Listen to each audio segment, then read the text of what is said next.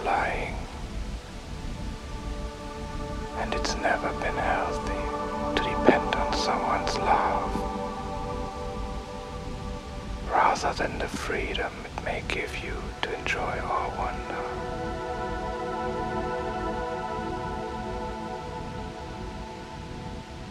I feel all of this is a mirror that expands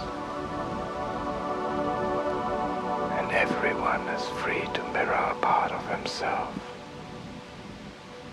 You can see yourself in the way you want to see something.